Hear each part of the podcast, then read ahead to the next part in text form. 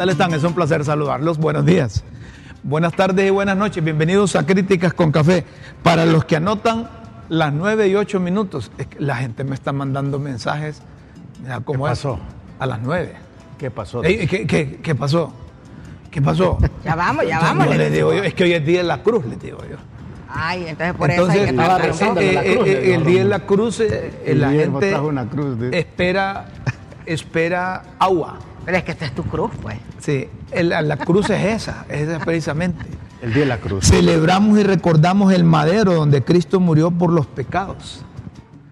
Y después de ser un instrumento de muerte de los romanos, Jesús le exaltó con la resurrección. Dicen los católicos, hago la aclaración porque como uno son protestantes, ¿va? ¿Cuánto fue ese recorrido con, la, con, con el madero hasta llegar al gol? Esa- eso lo sabes porque anduviste descubriendo ahí. ¿Cuántos por kilómetros fueron? Murió por los pecados medio. o por los pecadores. Por las dos Por cosas. nuestros pecados. Es decir, por los pecadores. Con la muerte del Señor nos redimió de nuestro pecado, por eso ahí anda un montón pecando todavía. ¿Verdad? Así es que hoy en el Día de la Cruz, ustedes saben, Es que los pecados se borran todos los días, Romo. todos los días. Todos los días en si la mañana tenés, le facturan si nueva. tenés comunicación. con- Eso con- me recuerda a, a un misionero ¿Sí? que no podía hablar muy bien el español y predicaba sobre cuando, cuando, cuando Pedro tiró la, la atarraya, ¿verdad? Allá en el mar. Y Pedro, hermano, decía, pecó toda la noche y no pecó nada. Hoy, es, eh, además del Día de la Cruz, a nivel mundial se celebra el Día eh, Internacional de la Libertad de Prensa. Una utopía se celebra hoy. Bueno, para Mayra es una utopía. Y como aquí, miren que es la Pero, ventaja. pero las utopías tienen su lugar. Correcto. Eh, es la ventaja que tenemos aquí. Aquí hay gente pesimista, gente optimista, gente negativa, gente utópica, gente decidida, de, de todo. Y así hay. Gente escéptica. Así Pero hay, fíjate- correcto. fíjate- pero fíjate que no solo puede- permitime. no se puede vivir sin uto- utopías. Sí, solo permitime que voy a leer un, ¿Y tú un qué informe opinas? de Reportes Sin Fronteras. Ajá. La organización no gubernamental denunció hoy que el régimen de Beijing reprime a los profesionales de los medios y avasalla el derecho a la información. También lo acusó de incurrir en la vigilancia. No, tal vez eso para el Día de la Libertad. Ah, bueno, déjelo ahí si quiere, pero hay, hay un informe ahí de, de- sobre que China es la mayor cárcel de periodistas en el mundo. Dice, también lo acusó de recurrir a la vigilancia, la corrección- coerción, la intimidad y el acoso. China es la mayor cárcel para profesionales de los medios y los defensores de la libertad de prensa, según el último reporte de libertad de prensa de Reporteros Sin Frontera, en el que Corea del Norte es el peor país de los 180 valorados por delante del régimen de Beijing y de Vietnam. En su informe publicado hoy, destaca que además de su condición de mayor carcelero, China lleva a cabo una campaña de represión contra el periodismo y el derecho a la información en el mundo entero. El régimen chino recurre a la vigilancia, la coerción, la intimidación y el acoso para impedir a los periodistas independientes rendir cuentas de los temas que juzgas sensibles. China es la mayor cárcel de los periodistas en el mundo con más de 100 actualmente en prisión. Eh, no, no, no sé qué es lo que están haciendo en producción ahí hoy. Me están sacando comunicados de la, de la libertad de circulación. Eso no va ahorita, esperemos. Sigamos el guion y sigamos lo que teníamos establecido, Scarlett, ahí. Estamos hablando sobre la libertad de prensa. Ya no voy a seguir leyendo porque no, nos vamos a confundir ahí. Pero caigamos aquí en Honduras, pues. ¿Y ese Yo informe que había ahí? ¿Cuál? No, sobre eso- la libertad de prensa en Honduras, no. Ese es un informe que Reporteros Sin Frontera hace periódicamente y esta vez lo publica porque coincide con el Día Internacional de la Libertad de Prensa, que es un día que se programó por parte de la ONU cuando hicieron una reunión allá en, en Sudáfrica, en África, en Namibia, creo que es Namibia. Namibia, uno de los países más pobres del países mundo. más pobres allá. Entonces, eh, eh, por el respeto a la libertad de prensa, por el respeto a la libertad de expresión, de libre pensamiento, no se puede hablar de libertad de prensa si no hablar de gobierno, de medios de comunicación y de periodistas. Bueno, no puedes hablar de libertad de prensa. Para que haya libertad de prensa tiene que haber voluntad extrema de gobiernos, dueños de medios y periodistas. Y eso es en todo el mundo. Para unos creen que la libertad de prensa, esta llega hasta cuando el dueño del medio de comunicación permite. Otros dicen que ese llega cuando el periodista realmente está consciente de que hay que buscar lo más cerca de la verdad posible. Es el objetivo. Tratar de estar cerca de la verdad posible. Y, y otros creen que, que la censura y la autocensura son elementos a vencer en distintos gobiernos. Entonces, eh, hay diferentes criterios, pero el objetivo de la libertad de prensa, del gobierno, de los periodistas debe ser buscar la verdad. Cuando usted actúa con la verdad, eh, difícilmente puede encontrar reacciones negativas. Claro, hay gente que no le gusta la verdad, Hay gente que no le gusta la verdad. Que te saquen las cosas como son. Incluso les voy a decir, y vamos a incluirnos nosotros aquí, habemos periodistas que no nos gusta la verdad. Dicen que la verdad es la más sacrificada por los dictadores y la guerra. No, y eso sí es una realidad. Ocultar datos, cifras. Y nosotros hoy en día, yo quiero reconocer aquí, aquí dos cosas.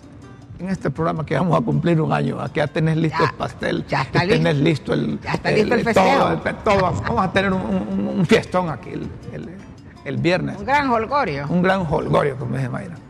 Pero quiero decir algo eh, con relación a la presente administración. Nosotros todavía en Honduras gozamos de un irrestricto respeto a la libertad de prensa, libertad de expresión y libertad de pensamiento. Y lo digo esto con, con conocimiento de causa porque, contrario a otras administraciones, eh, en esta administración ni la presidenta de la República, ni el asesor presidencial, ni el secretario de prensa, ni los ministros, ni los viceministros, nadie, nadie se ha tomado la iniciativa de, de- de- de hacerme una comunicación como para limitar el ejercicio de mi profesión, por mis opiniones o por mis comentarios, que a veces soy, o somos aquí, porque aquí no tenemos compromiso más que con... Nosotros le decimos a la gente lo que realmente consideramos. Y es que, eh, pero no es Uno, malo que uno diga y lo, que y siente. lo otro es aquí en el medio, aquí en el medio. Debo reconocer aquí públicamente y paladinamente, quizás mañana nos corran y cierren el Estado, pero aquí los dueños del medio, del medio de comunicación donde estamos han sido con nosotros muy formales, muy serios, muy respetuosos del ejercicio de la profesión. Durante un año que tenemos de estar aquí, no hemos recibido una tan sola comunicación para limitarnos el ejercicio de prensa, el ejercicio de libertad de pensamiento y de libertad de expresión. Y yo quiero reconocer al ingeniero Carlos Roberto Flores, lógicamente, además es periodista, ¿verdad? Y, a- al señor Freddy Nasser. No se han metido. Y la gente les dice, les dice, miren, el programa lo estamos viendo por la multi Plataforma. no, mu- multiopinión, dice. La variedad de, de opinión, de criterios, de análisis. No son chabacanos, dice. Disfrutan la profesión. Eso es bueno que digan. No son chabacanos. Disfrutan el programa, pero orientan. Entonces, quizá, y, yo voy a decirlo así, quizás aquí los dueños ganarían más que, que cerraran el programa, porque con nuestras opiniones, nuestros criterios, nuestras consideraciones sobre temas que son de interés nacional, quizás ellos allá tienen sus diferencias, porque la gente no acepta. Es que el problema es decir la verdad. Cuando uno dice la verdad no acepta. Y hoy en día estamos compitiendo con la desinformación. Y la desinformación, no sé si van a compartir conmigo, pero nos está ganando el mandado. ¿Y cuál es el medio de la desinformación? Las redes sociales. Entonces, esa inteligencia artificial que en un momento dado, de acuerdo a las proyecciones que hacen los que saben, nos van a sustituir a nosotros, nos van a vencer a nosotros. Cuando hablo de nosotros no hablo de los periodistas, no hablo del empresario, no hablo del industrial, no hablo del, del oyente, al ser humano como tal. Y no hemos reparado en eso. Entonces hoy en día, una verdad contra una mentira de la red social es difícil contrarrestarla. Es difícil contrarrestarla. ¿Y, y, y, y cuál gana? Es el problema de la llamada posverdad, que son las mentiras revestidas de verdad. Sí. Ese relativismo presentado como verdad. Entonces, la verdad como nosotros la conocemos, como la búsqueda de lo que, que es, de lo que existe, está siendo sustituida por la posverdad que nada más, nada menos es un relativismo de la verdad.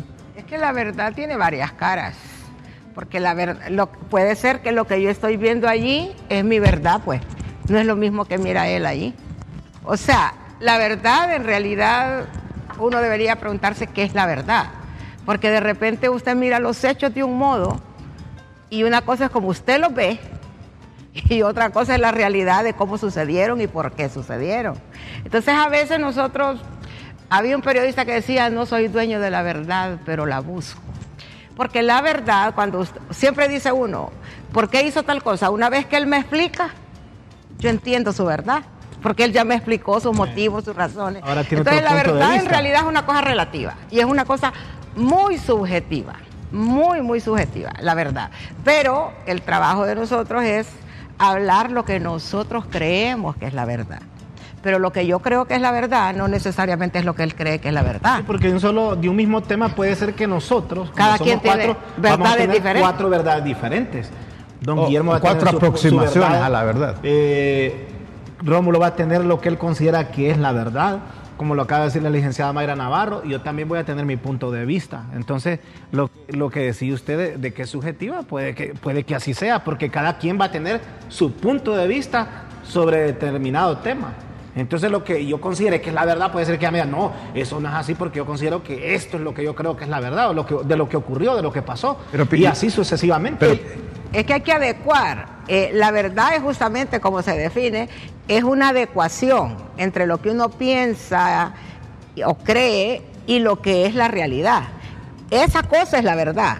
Lo que yo pienso contra lo que es la realidad. Entonces, Contra. eh, O- es o- bastante difícil con- lograr ese, ese ¿Cómo vamos a interpretar cada uno la, la- la- la verdad de ese hecho, de la realidad? Lo Porque que- la realidad es lo que es, ahí está, eso existe. Lo que hay que establecer es que debemos generalizar mecanismos de investigación que existen para dar con la, con la verdad.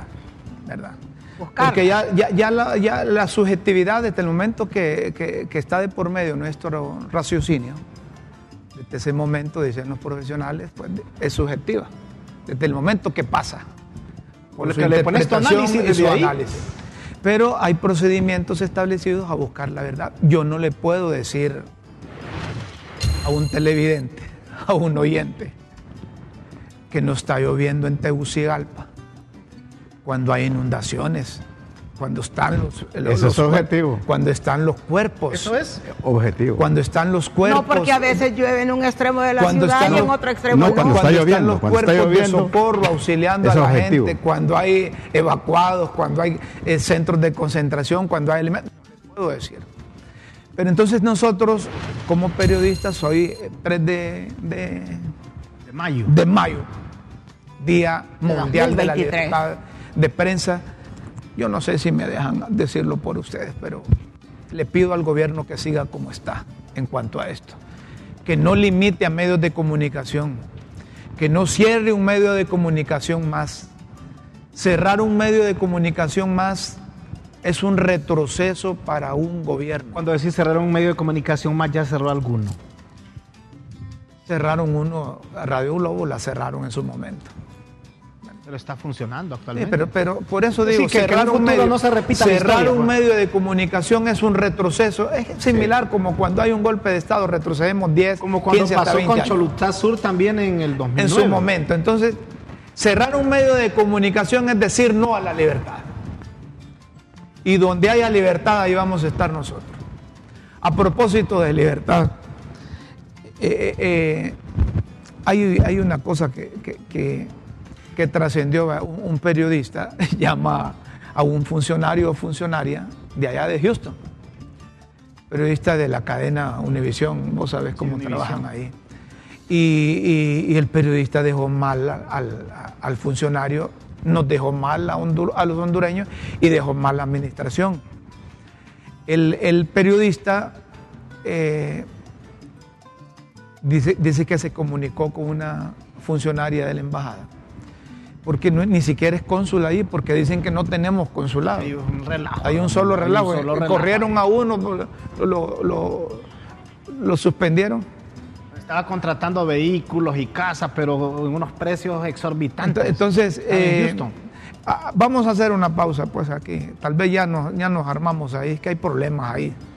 Vamos a hacer una pausa, Scarlett, y después nos alista eh, el vídeo del muchacho, del periodista, y vamos con los comunicados, un comunicado que sacó la presidencia de la República a través de la Cancillería, en donde se disculpan con los hondureños por el, eh, por el trato de la funcionaria y, metemos el otro comunicado también en donde el gobierno antes había girado instrucciones para que todas las comunicaciones primero se pidieran autorización aquí. Vamos a hacer una pausa, vamos a respetar, en el Día de la Libertad de Prensa vamos a respetar esta cosa aquí, pues, en críticas con café, ya volvemos.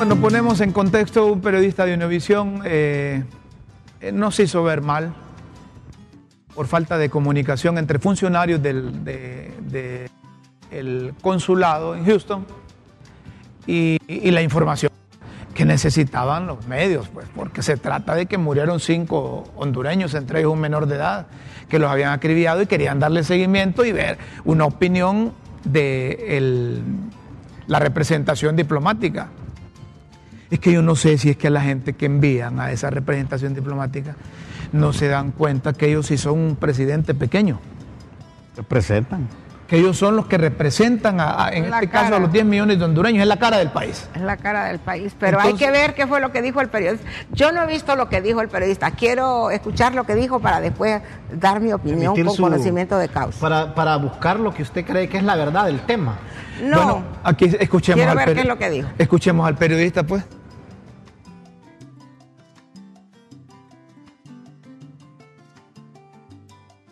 Medio de esta situación, preguntamos al consulado de Honduras en la ciudad de Houston qué se está haciendo por las víctimas de esta nueva masacre. Todos ellos hondureños, excepto el agresor que es de origen mexicano, pero las víctimas son hondureñas. Solicitamos asimismo una entrevista con la cónsul general de Honduras en Houston. Y esta noche, en esta transmisión, les vamos a decir cuál fue puntualmente la respuesta de la cónsul, una respuesta clara. Ella dijo, hoy no trabajamos y por esa razón no damos la entrevista ni estamos disponibles para responder a preguntas. Univision Houston insistió preguntando si habría alguna otra persona que pudiera reaccionar a la masacre de hondureños. La contestación de la cónsul fue también clara. Todos estamos libres, así que no, nadie puede responder. Esa fue la respuesta puntual para nuestra mesa de asignaciones ante esta nueva tragedia de hondureños. Así las cosas, así las cosas en momentos de necesidad, en momentos de urgencia. Es la primera vez en los últimos años en que tenemos conocimiento, al menos en territorio norteamericano, de la muerte eh, o de un caso violento que involucra única y exclusivamente. Bien, lo dicho por el periodista de Univisión. No sé si quería decir algo sobre lo que dijo el Que periodista. tendría que estar diciendo la verdad, ¿verdad? Que así le contestaron. No. O, o- o- No. o- o publicamos las comunicaciones. Ajá, hay que Vamos a ver. publicar las comunicaciones. En la comu- hay una comunicación que fue una de las primeras que giró la Secretaría de Relaciones Exteriores en la circular número 10. A todo el personal interno y externo de la institución, subsecretarios de Estado, asesores, secretarios, Secretaría General, directores y demás autoridades de esta dependencia del Estado.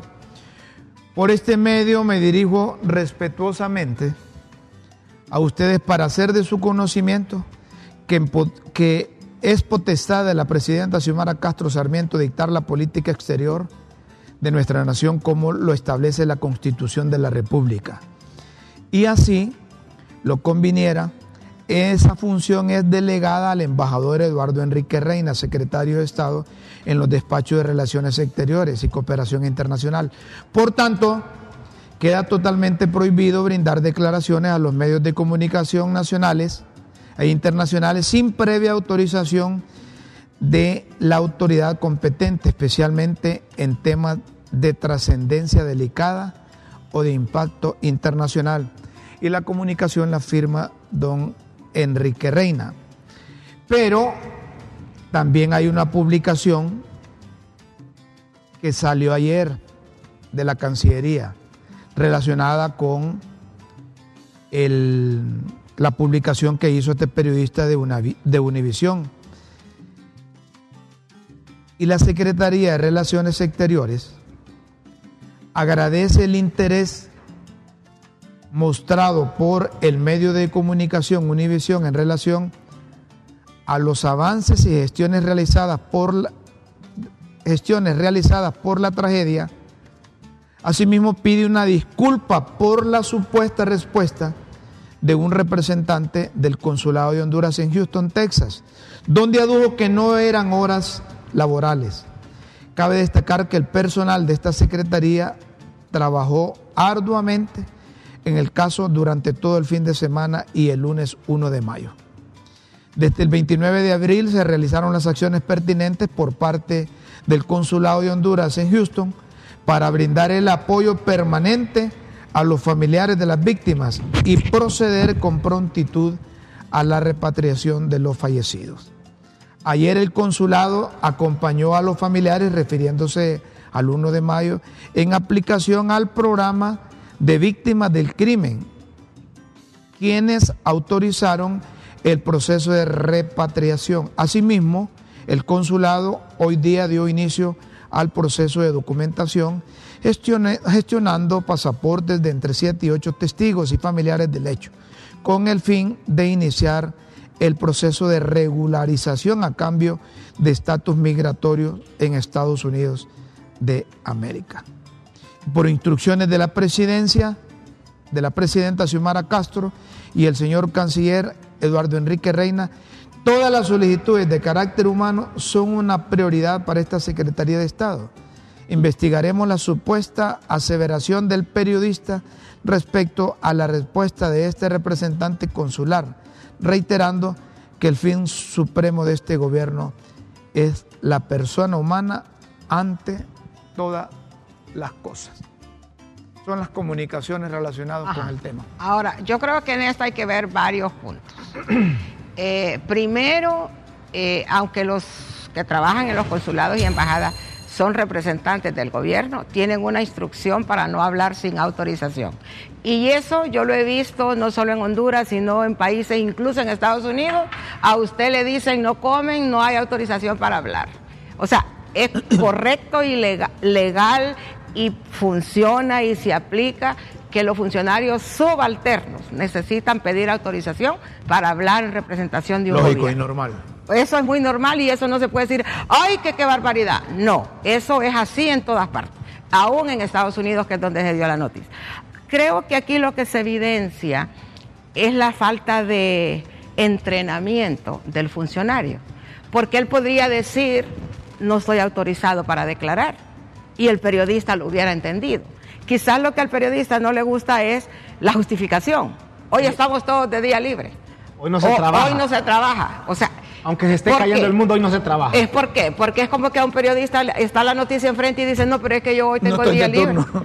Hoy no estoy de turno. No me toca. No, no me toca. Entonces hay una falta de entrenamiento en cuanto al funcionario o a los funcionarios acerca de tener criterio y saber cómo tratar con la prensa. Les deberían de dar un media, un media en- en- entre- entrenamiento Diplomado para que cómo- ellos sepan cómo capacita- bregar con la prensa. ¿Por qué? Porque bregar con la prensa no es fácil.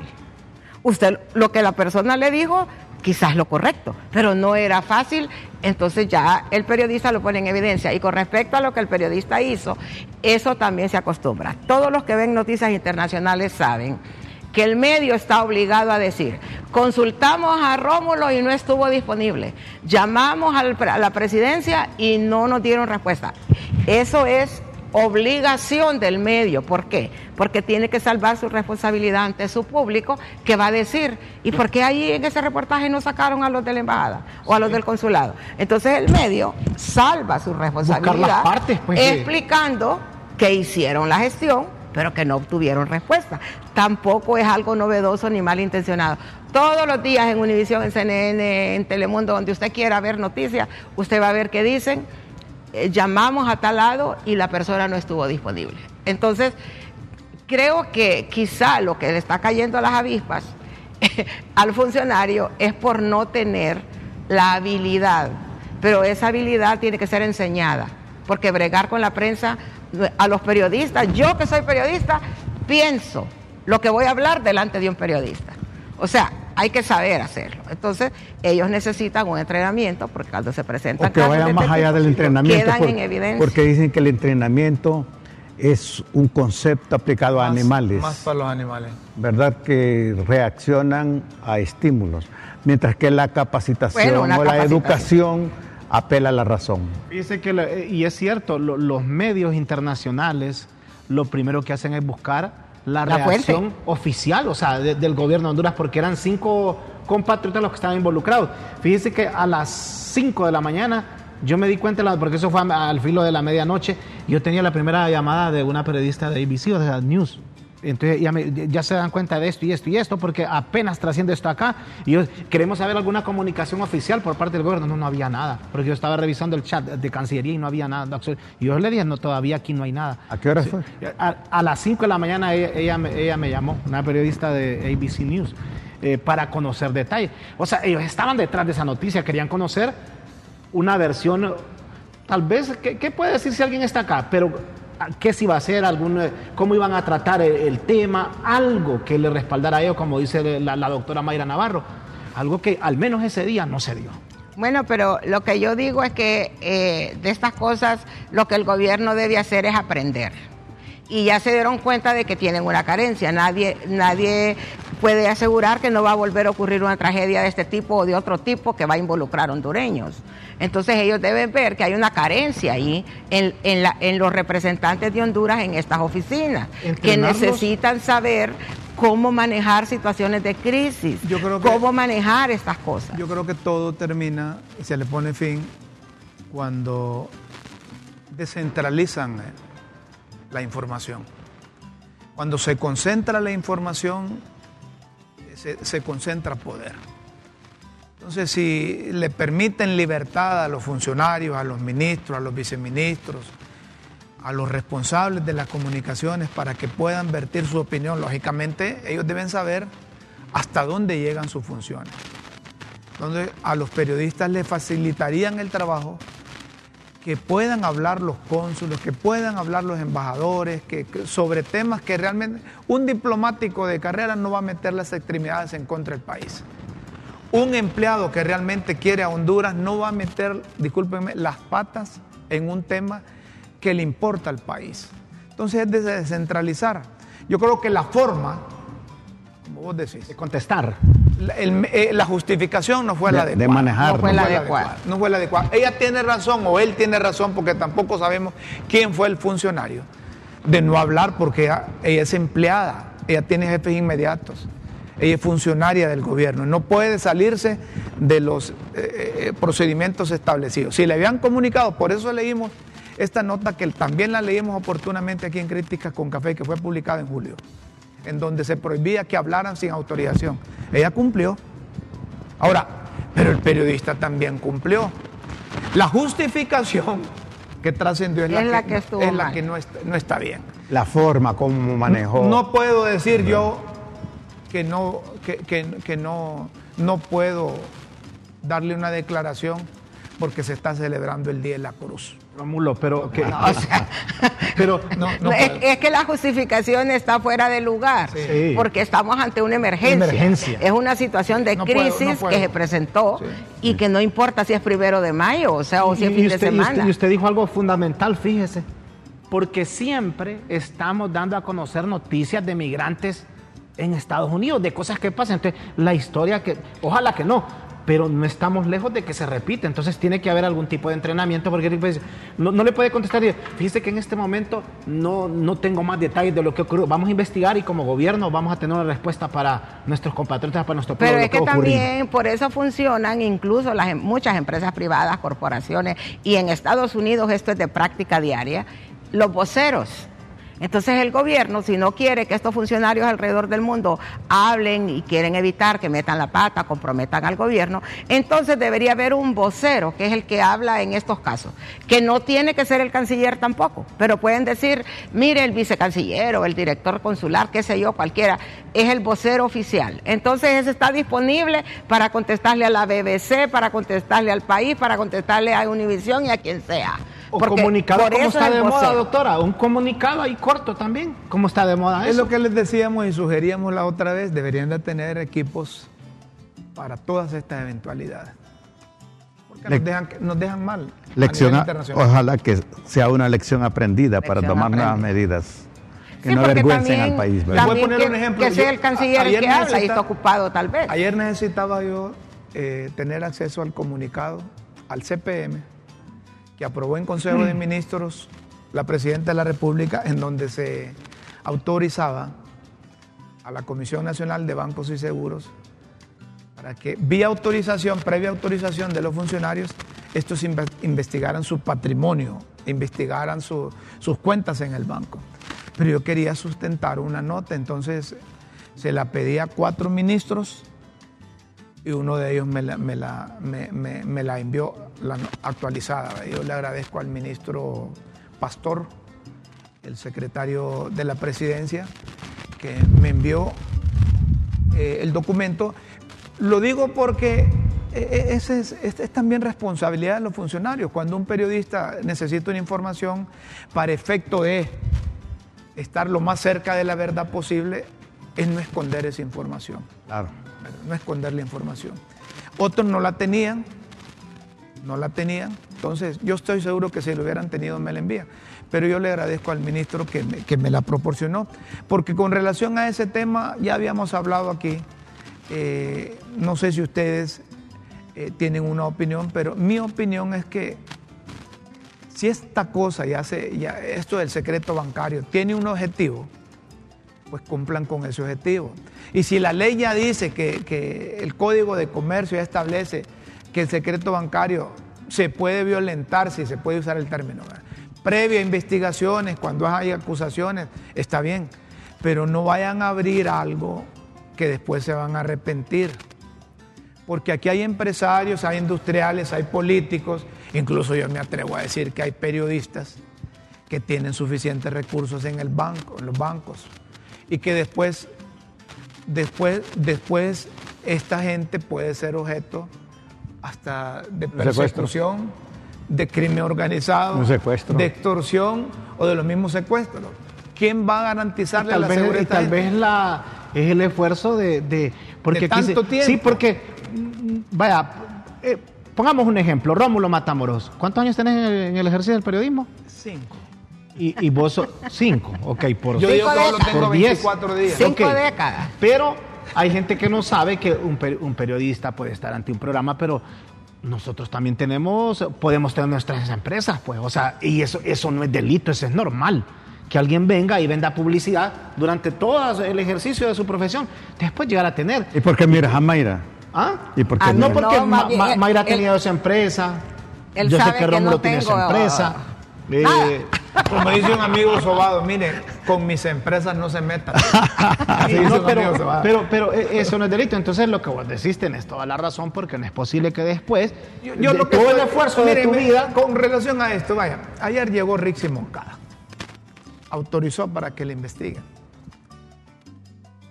Si realmente los funcionarios tienen interés de que la gente conozca qué es lo que tienen, no se les quita el derecho de que publiquen lo que tienen, pero que lo hagan en el marco de la ley. Es decir, si el Tribunal Superior de Cuentas es el responsable de hacer eso, ¿Para qué le están cargando a la Comisión Nacional de Bancos y Seguros otra cosa que no tiene que hacer? ¿Qué es lo que están buscando? Sacarle carrera a, a los diputados, a los funcionarios, exfuncionarios, a los políticos, a los empresarios industriales para que aprueben ese, ¿cómo se llama? La ley de justicia tributaria. Yo no creo que les van a sacar carrera, porque los diputados entre ellos, ellos también yo creo que son esos que tienen de cuentas allá, porque primero hay que saber cuántas son las personas que tienen cuentas más de 10 millones de lempiras, por ejemplo, o tienen 15, tienen 30, tienen 50, saber cuántos, ¿verdad? Entonces pareciera que hay una intención de investigar quiénes son esas personas y exponerlos, porque eso es estar en contra de la corrupción. Hombre, si Rómulo Matamoros es corrupto, metanlo preso, hombre, para eso hay leyes. Si Raúl Morazán es delincuente, métanlo presos. Hay un proceso. ¿Por qué tienen que estar en esas cosas de, de- de querer meter a todos a un mismo costal? Solo es de seguir la ley. Miren, todos estamos en contra de la corrupción pública y privada. Todos. Pero hay que hacerlo dentro de la ley, hombre. Hay que hacerlo dentro de la ley. Siéntense, dialoguen, conversen. Si- Solo piensen en Honduras, hombre, y no les pedimos más. Los únicos que están en contra de la corrupción son los corruptos. los que forman parte de ella o la promueven más bien. Claro. Señoras y señores, tenemos una pausa y tenemos mensajes. Vamos a salir con la pausa. Venimos a mensaje y entramos con las pildoritas.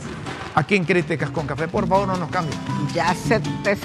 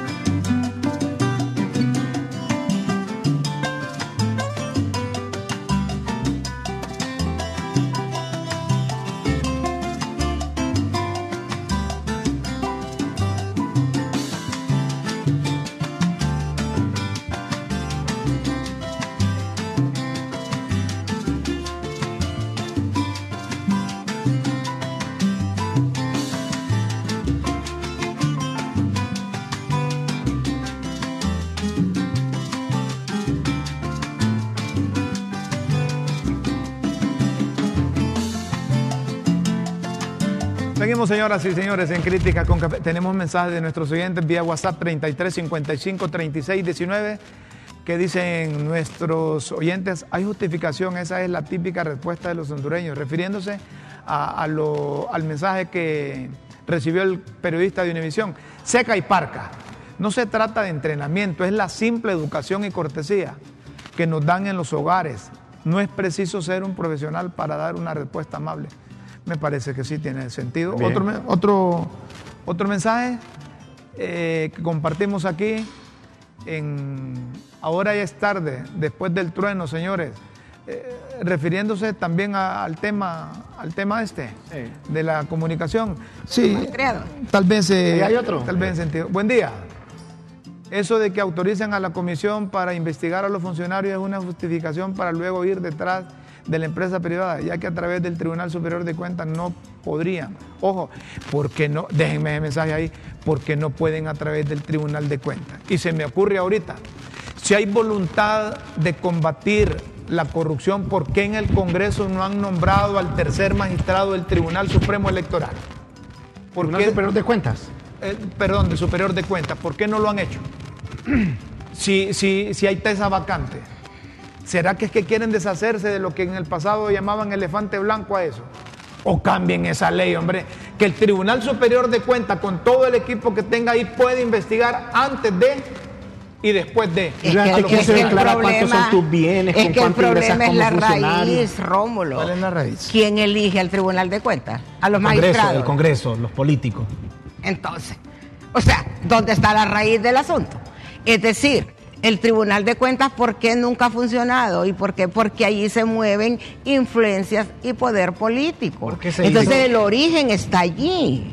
Entonces, como así hagan ley, así reformen la ley, así vuelven y hagan y nombren, o sea, mientras es lo mismo que hablamos ya de la Corte Suprema, ¿dónde eligen a la Corte Suprema? Y después fíjese que como son nombrados, como usted acaba de decir, ¿quién elige todo eso? No hay más eh, personas eh, capaces.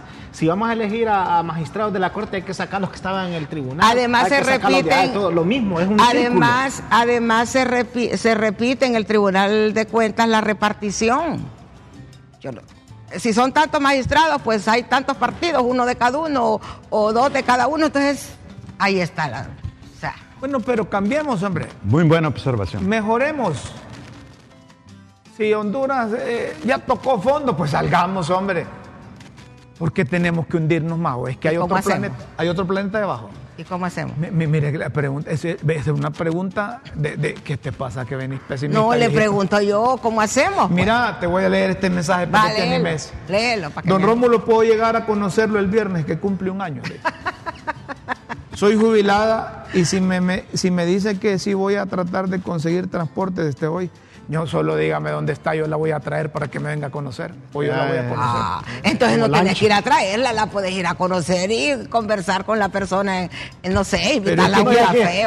no, no, no, ella quiere venir al programa. Pero es que, quiero, pero es que quiero conocer a Mayra, dice. Ah.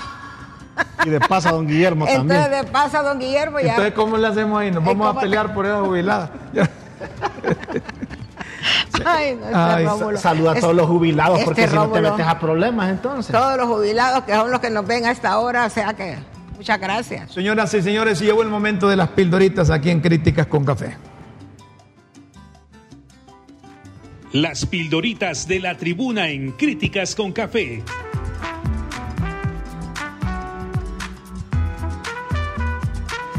Textos que enseñan y orientan a quienes quieren aprender.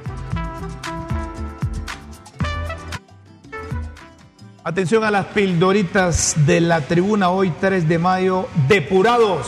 Ahora son los policías depurados los que iniciaron plantones, exigiendo su reintegro y el pago de sus salarios que dejaron de percibir desde que fueron cesanteados. Hay que cobrarle a, la expresidenta de la Corte, a Omar Rivera, a, a, a Germán Leicelar, que son los interventores que los corrieron sin procedimiento.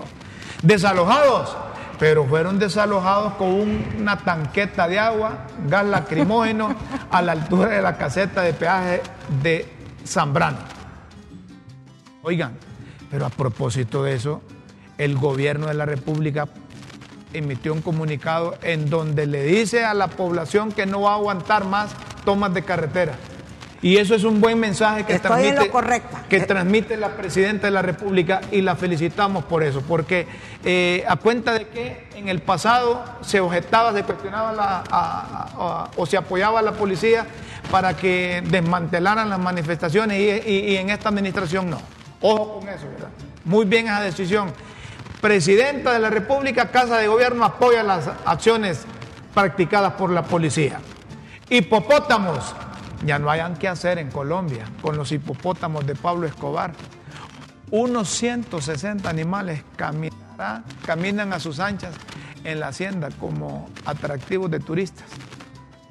¿Mm? Pánico, las vainas que se producen sin control en Antoquia son feroces e impredecibles y de repente algunos parece, algunos aparece, algunos aparecen en un jardín de niños Uy, desatando el pánico. Qué peligroso que es, vean. Encariñado, pero los pobla- pobladores se han encariñado de los hipopótamos. Ya es cultura de nosotros convivir con ellos y tener esta población que nos acompañe. Es bonito, manifestó un vecino. Miren ustedes, aquí también, a propósito de esas cosas incautadas, tienen ocho días los funcionarios, exfuncionarios, empleados de gobierno que tienen bienes incautados para que puedan irlos a reportar y justificar cómo fue que los obtuvieron. Si no, se los van a quitar y van a ir al mamo. Eso es una buena decisión también. Ocho días tendrán a propósito de esas cosas incautadas de Pablo Escobar. Gaviria. ¿verdad? China.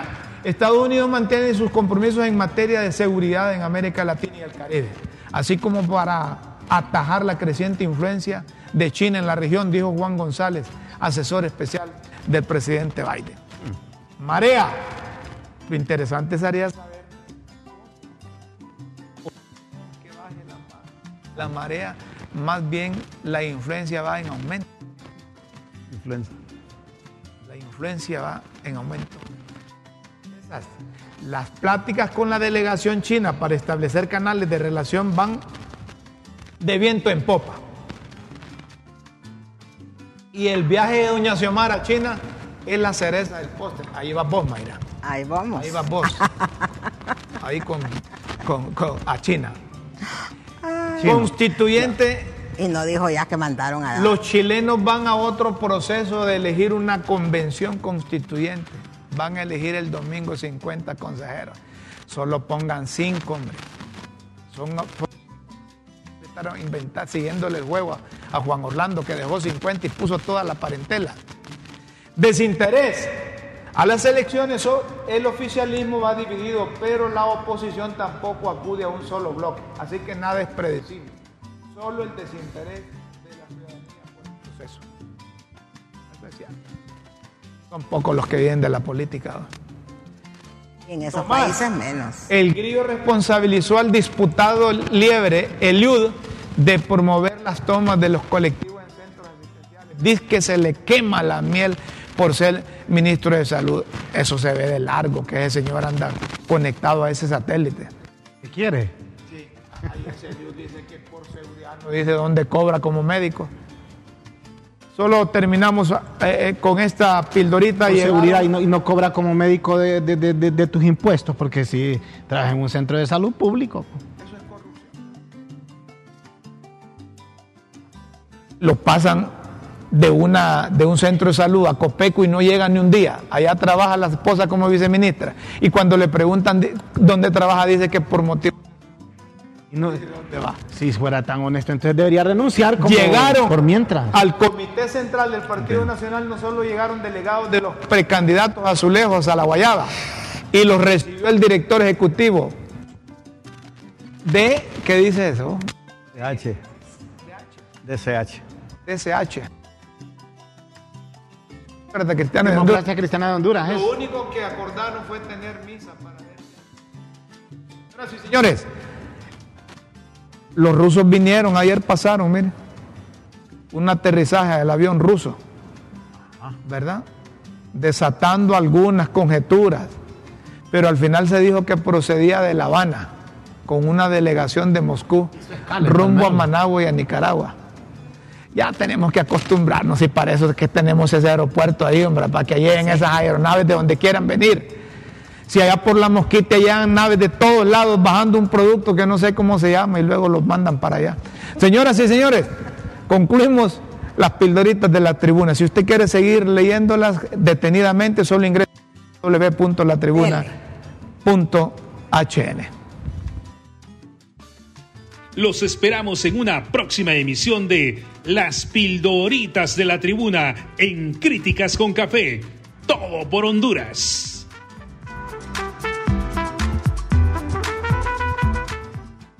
Sí, señores, Los hay que beber bastante agua. Beber bastante agua. Yo bebo bastante agua. Bastante agua. Yo te veo que bebe bastante café. Ya me tenés sin café en la cafetería. Bueno, pero el café lleva agua. o, o es que se hace sin agua. No, No, no te creo. no te creo. Buena, ¿Cuántos vasos? buena justificación para tomar. Buena justificación. Vos deberías de ser funcionaria. El café con Sí, porque yo sabría hablar con los periodistas. Y Tendría como lleva bastante, me tomo, alerta. dice, 10 tazas con café. Con, con el video del agua, la cancioncita. No, Ya no quieren. Muy hermoso eso. Bonito está eso. Fíjense que Guillermo ayer, ahí está, ¿ves? Lo escuchamos y con él despedimos el programa y nos vamos a escuchar mañana. Este mismo va a ser el ritmo. Ah, ¿te montas o qué? Dos vasos por la mañana justo después de despertar. Activa órganos internos. Ahí ya los pone a trabajar. 30 minutos antes de comer, un vaso de agua hay que beber. La digestión facilitamos de lo que tú comiste ayer. Y dice, ocho vasos al día. Bien, pero dame armonía ahora. Ocho vasos al día.